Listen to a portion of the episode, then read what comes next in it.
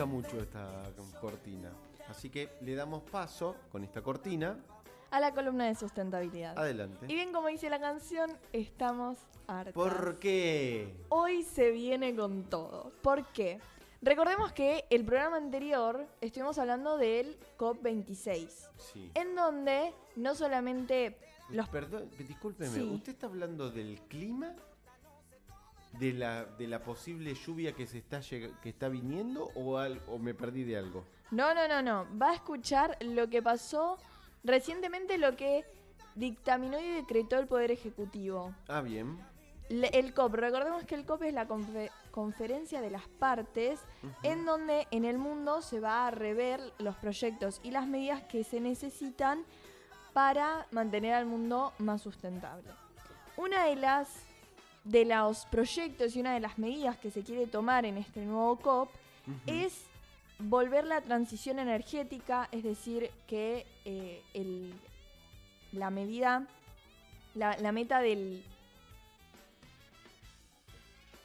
del grado, El- la, la- la meta del 2030? sí.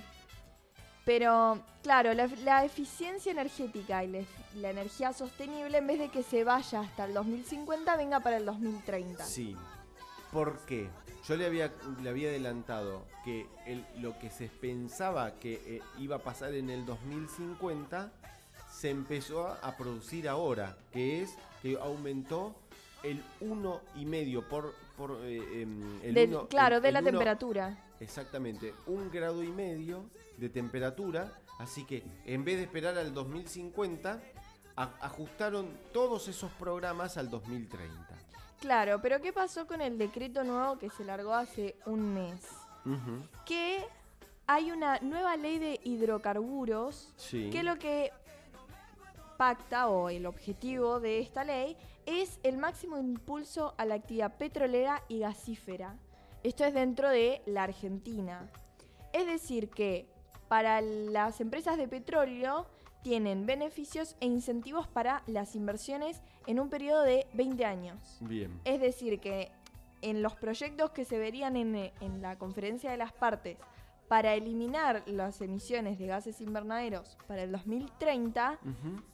nuestro gobierno está apoyando para que esos gases invernaderos se multipliquen, ya que recordemos que la industria del petróleo es muy contaminante, no solamente para otras áreas como los mares, los ríos o la tierra, sino también es muy contaminante porque tiene...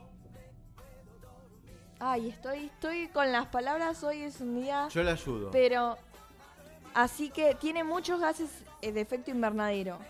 Entonces, los jóvenes, recordemos que hace un par de días se hizo una marcha donde los jóvenes exigíamos seis metas por el clima. Ahora, los mismos, el, el mismo grupo de jóvenes, nuestra generación, está exigiendo que esta ley no salga a la luz. ¿Por qué? ¿Por qué? Porque si esta ley se avala, si realmente se llega a concretar, todo lo que se hable en la conferencia de las partes no va a ser válido. Porque recordemos que un decreto nacional es. puede. No es decir que tiene que ser inconstitucional, pero puede avalarlo o justifica, aunque no esté dentro de lo que serían las leyes. Y con esta nueva ley se provee que se pueden exportar, o sea, el 20 o el 50% más de ingresos de gases invernaderos en la producción de petróleo.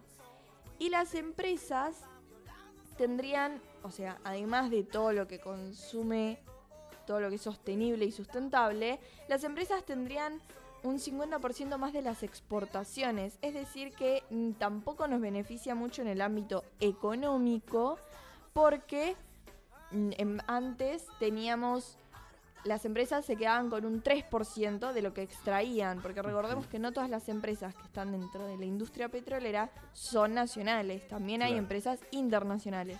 En- con esta ley, la empresa internacional, en vez de llevarse un 3%, se llevaría un 50%, Ujú. lo cual no nos favorece ni tanto en lo económico ni tanto en lo sustentable. O sea, recordemos que también algo que se va a hablar en el COP, en la conferencia de las partes, es que todos los países tengan una vista sostenible, es decir, que se adapte a la economía, que sea accesible para cualquier ciudadano común, que sea sustentable, es decir, que sea amigable con el planeta y que esté dentro de las políticas y que se puedan llevar a cabo. Bien. Algo que también están exigiendo, además de esto de la ley de hidrocarburos, es la ley de, em, de sociedad consciente. Es decir, que en todas las escuelas haya una capacitación primero hacia los profesores para que puedan dar y transmitir la crisis, la crisis climática de una manera transparente, accesible y conversacional Claro. y que no, no haya como subjetividad, es decir, que realmente las personas los, y los estudiantes estén informados de todo lo que esté pasando y que no haya información de hace un par de años o información obsoleta que ya realmente no nos ayude para el día de mañana.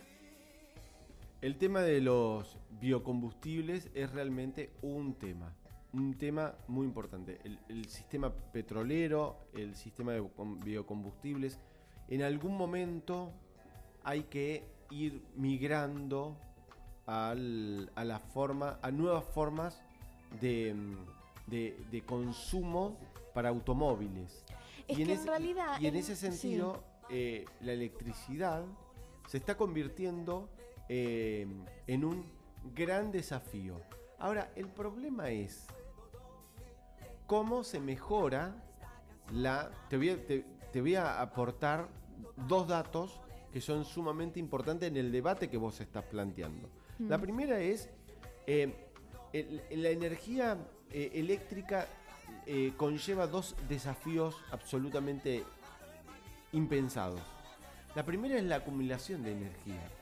Ahí está el desarrollo de las baterías de, las baterías de litio, que son las que mejor form- em, tienen eh, la performance de sostener de un- solamente, no solamente acumulación, sino Sí. además eh, Energía potencial. energía potencial. Pero el otro Pero tema, tampoco son tan sustentables. Es decir, ya no es momento de tratar de buscar soluciones en un futuro. Es decir, que las soluciones tienen que llegar ahora. O sea, estamos hablando de 2030 que se tienen que reducir las emisiones de, efecto invernadero. 2030 es ahora en 9 años, 8. 8 y 2 meses. Es algo muy próximo y que no nos estemos dando cuenta que eso se tiene que efectuar ahora, no pensarlo y formular las leyes, sino accionarlo. Te cuento lo segundo que hay que tener en cuenta.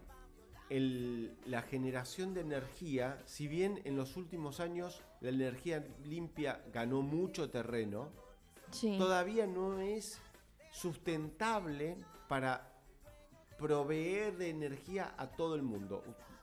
A- Sí. Hace eh, en los últimos meses, tema pan- en, el- en plena eh, en cuarentenas por la pandemia, Sí. hubo apagones muy importantes en dos lugares del mundo muy, muy importantes. En tres te diría. Sí. En Asia Hmm. eh, hubo apagones. ¿Por qué? Porque falló la generación. Es decir, no es que falla la generación, la generación no puede cumplimentar el, la, la- proveerle de energía a todos los que necesitan. Y el otro fue Europa, ¿no? En Europa todavía, en algunos lugares, se Sí. eh, genera eh, energía con carbón. Eso también genera efecto invernadero.